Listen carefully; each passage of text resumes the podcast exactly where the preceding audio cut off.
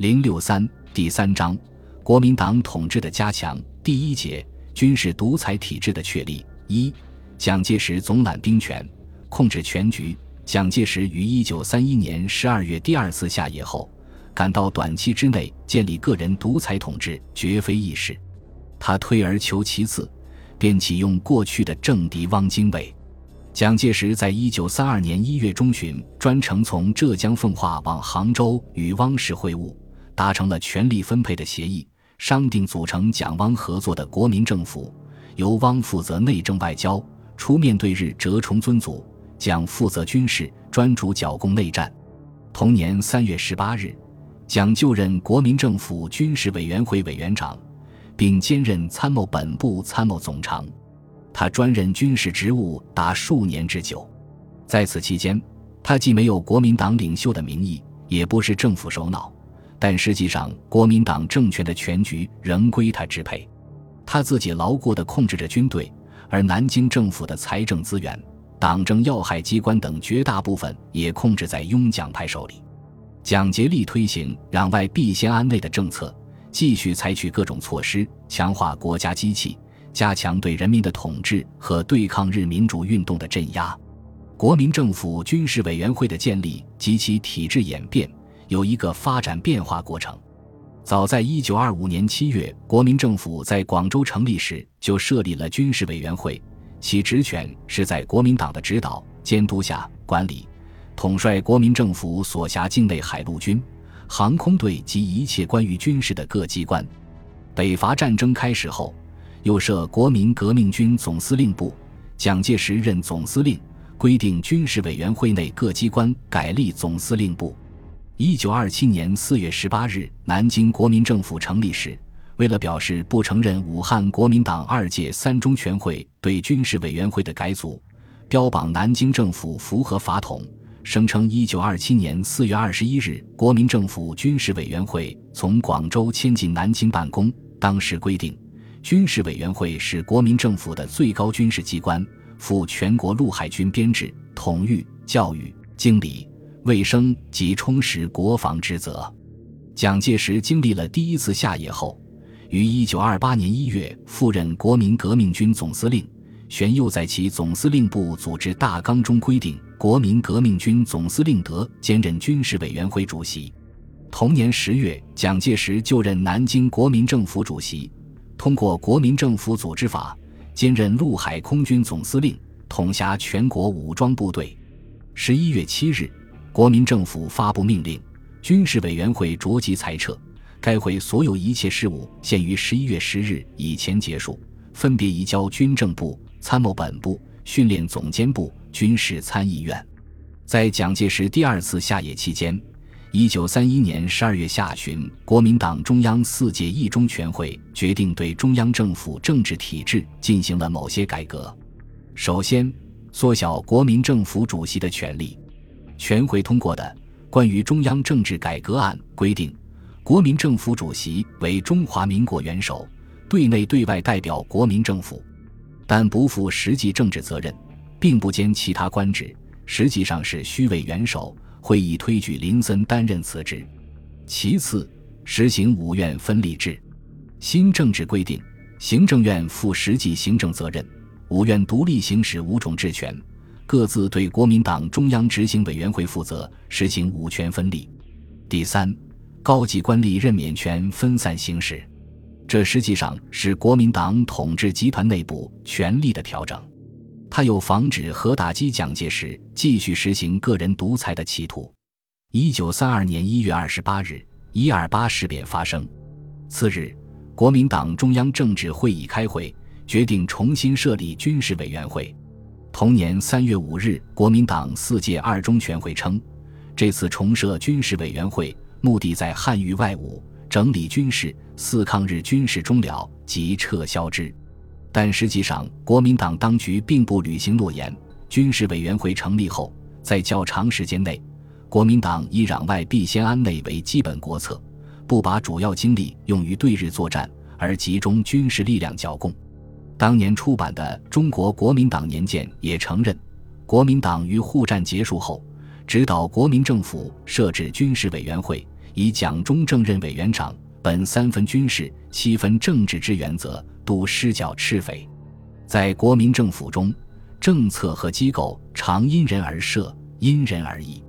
重设的军事委员会委员长集权程度较前大为提高，取消了主席与常委共同署名的制度，常委与委员长不是共同领导关系，而是辅助关系。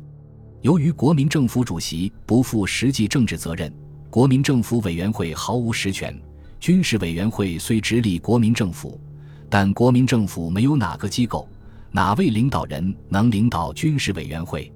他实际上只对中央政治会议负责。蒋介石拥有全权。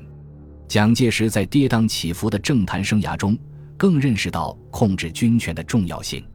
他于一九三二年五月一日对天津《大公报》记者发表谈话称：“从前本人求政治统一太急，又以为其力足以扫除统一障碍，认为可先办成统一，再整顿军事，以统一军令。”军政为统一政治之基本，本人愿努力治军，巩固中央。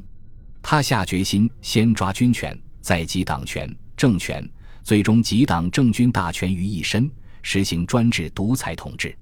一九三二年六月上旬，蒋介石以军事委员会的名义颁发陆军师暂行编制表，规定统一各师编制，均为直辖单位，军长不兼师长。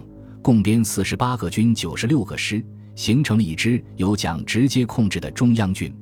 为了加强这支正规化的军队，还逐步聘请大批外国军事顾问，大量购买外国军火，补充和更新武器装备。其首要目的是适应反共战争的需要。一九三二年六月下旬，蒋介石亲自出马任鄂豫皖三省剿匪总司令，其司令部组织大纲规定。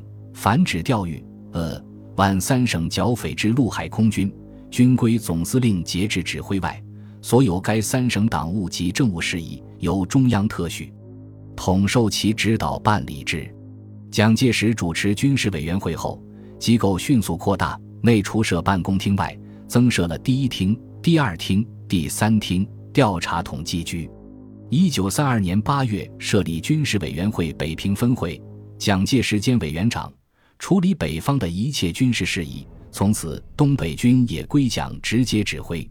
一九三四年五月，航空署改组为航空委员会，直隶军事委员会，蒋兼任委员长。即又设立许多派出机关，如南昌行营、武汉行营、广州行营、四川行营、西安行营、武昌行营等。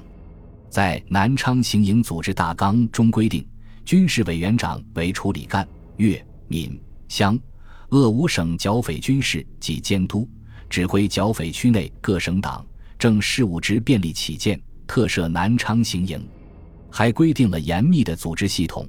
除设办公厅外，有第一、二厅、审核处、训练处、经理处、总务处。在办公厅内，又有秘书长室、主任室、侍从室。在主任室内，再设人事课、文书课、机要课、调查课。军事委员会把全国各地划分若干绥靖区，先后设有驻豫、驻鄂、驻赣、驻闽、驻陕、驻广州、驻南宁、驻北平、驻太原、驻豫皖、驻湘、驻桂滇黔、川康、驻甘、冀察等绥靖公署。各公署绥靖主任由国民政府特派之，隶属军事委员会委员长，并受参谋总长、军政部长及训练总监之指导。行营和绥靖公署除负责指导军事外，并干预甚至控制各地区的政治、经济、文化和社会生活。军事委员会又领导各省和大卫戍区的保安司令部及卫戍司令部。各省划分若干行政区，设保安司令，县设保安总队。总之，通过一整套的机构，军事委员会建立了对全国的军事统治网。蒋介石成为总揽军权的铁腕人物，从而也控制着国民政府的统治中枢。在军事委员会内，蒋介石还设立了一个特殊机构，及军事委员长侍从室，他对蒋建立独裁统治起着特别的作用。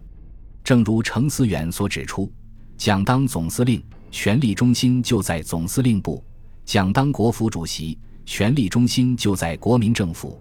现在蒋当委员长，权力中心就转移到他的侍从室。以后，蒋的侍从室变成了一个太上内阁，凌驾于党政最高领导之上，中正事密、中正事参的电令，拥有最高无上的权威。如前所述，蒋介石出任军事委员会委员长后，以攘外必先安内为基本国策，集中主要军事力量，继续围剿中国工农红军。先在汉口成立鄂豫皖三省剿共总司令部，继而设立军事委员长南昌行营。他在赴鄂干指挥部队时，总要随身带几个亲信侍从人员、秘书、副官和临时抽调的参谋人员等。这在起初并没有确定正式名称和机构，实际上已是侍从室的雏形。接着，蒋把侍从秘书、副官、随行参谋人员及侍卫人员等组织在一起，成立侍从室，属南昌行营编制。在一九三三年六月二十日由国民政府颁布的《军事委员长南昌行营组织大纲》中，侍从室已正式列入南昌行营的组织系统表内。侍从室的主任先是林伟，后由晏道刚继任，其编制为第一组警卫、第二组秘书、第三组调查及记录、第四组总务，另附设侍从参谋若干人。以后经过逐渐扩充和发展，到一九三六年一月，侍从室改组，成为国民政府军事委员长侍从室，设侍从第一和第二两个处，一处长军事，晏道刚。钱大军先后任主任，二处长政治、党务，陈布雷为主任，每处下设三个组，处主任直接对蒋介石负责。另外，保卫蒋介石驻留和行动安全，由警卫大队核实一处第三组负责，设侍卫长统一指挥这两个机构的行动，侍卫长由钱大军兼任。侍从室官兵待遇很特殊，其工资。津贴等远在国民政府各机关之上。本集播放完毕，感谢您的收听，喜欢请订阅加关注，主页有更多精彩内容。